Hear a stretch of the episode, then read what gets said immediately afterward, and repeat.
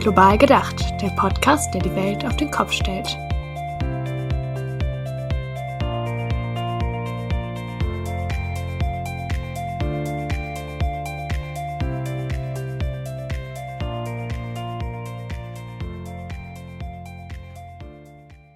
Hi, hier ist Rebecca. Herzlich willkommen bei Global gedacht.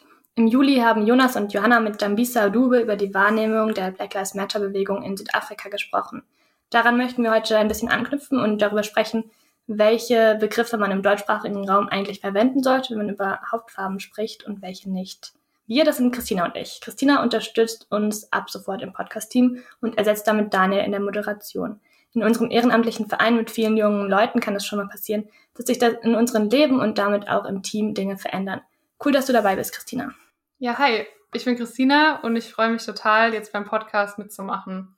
Kurz noch zu mir. Ich bin 23 Jahre alt, ich studiere in Mainz und ich bin tatsächlich über Rebecca zu Masifunde gekommen. Ich bin sehr gespannt auf die kommenden Themen und ich freue mich, wenn ihr Lust habt, mich mit euch ein bisschen über unsere E-Mail-Adresse podcast.masifunde.de auszutauschen. Damit aber auch schon genug zu mir und ich würde sagen, wir fangen direkt mit unserem Thema an.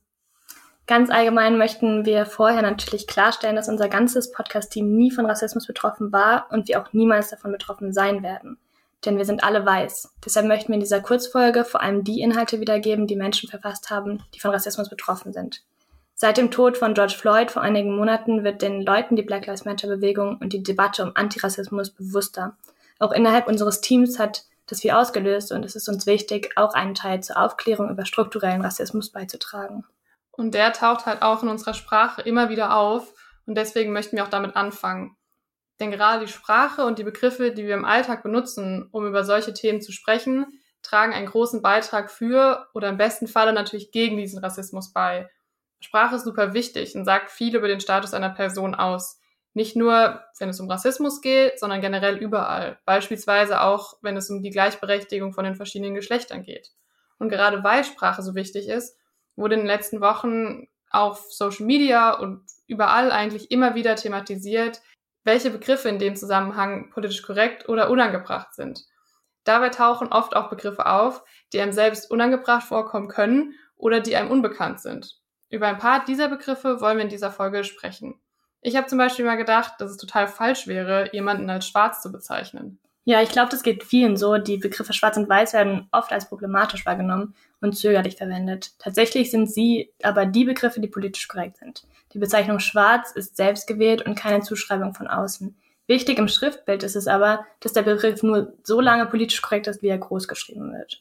Der Verein Der Braune Mob hat es auf seiner Website treffend zusammengefasst.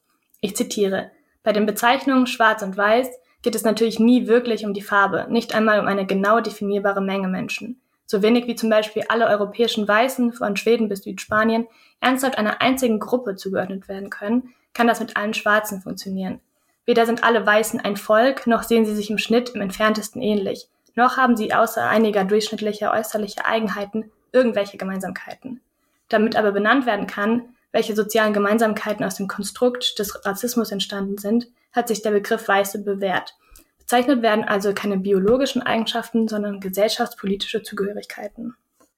Ein Begriff, der Schwarze auch mit einschließt, aber jetzt nicht direkt gleichbedeutend ist, ist People of Color oft als POC abgekürzt. Er ist eine Bezeichnung für alle Menschen, die von der Mehrheitsgesellschaft als nicht weiß angesehen werden und damit oft rassistisch diskriminiert werden. Auch POC ist eine selbstbezeichnende Community und daher politisch korrekt. Er stammt aus der Kolonialzeit vom Ausdruck Free People of Color. In Deutschland ist der Begriff bisher eher nur im akademischen Kontext und als Selbstbezeichnung geläufig. Es gibt auch noch eine Erweiterung dazu, das heißt BIPOC, was Black, Indigenous und People of Color bedeutet.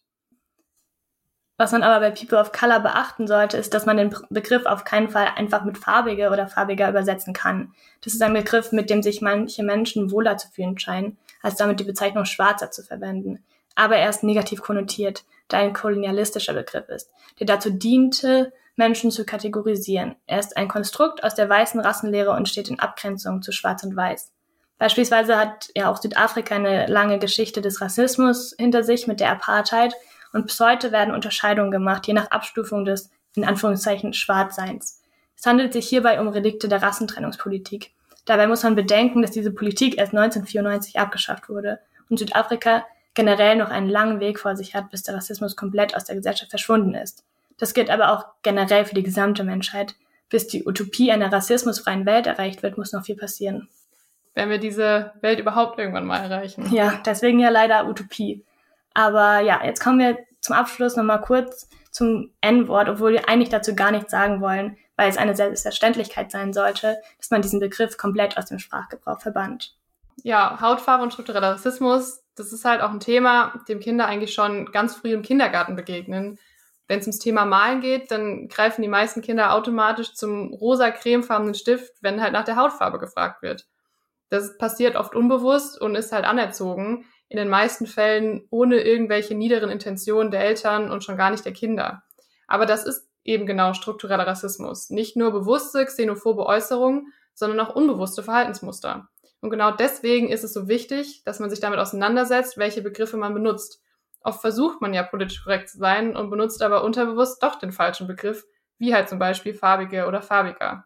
Je bewusster man sich aber mit dem Thema auseinandersetzt und selber aktiv die korrekten Begriffe benutzt, desto eher strahlt dieses Wissen und dieses Verhalten auch auf die Menschen im eigenen Umfeld aus, ob das jetzt die eigenen Kinder sind, Freunde oder Familienangehörige.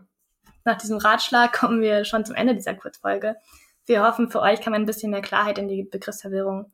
Gebt uns gerne Feedback, ob Kritik oder Lob, wir freuen uns von euch zu hören.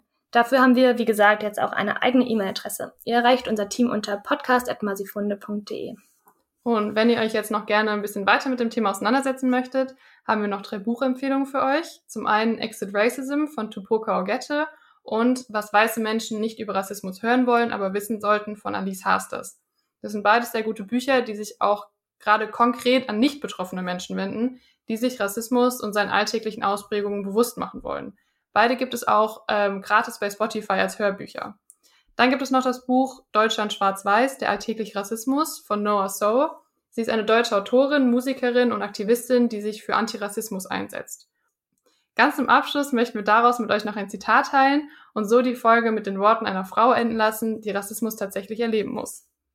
Ja, es ist schade, wenn die Welt in Weiß und Schwarz eingeteilt wird. Es ist aber leider nicht möglich, Rassismus zu überwinden, ohne seine Konstrukte Schwarze und Weiße während dieses Prozesses zu benennen mit dem hehren Ziel, dass wir das alles eines Tages nicht mehr nötig haben.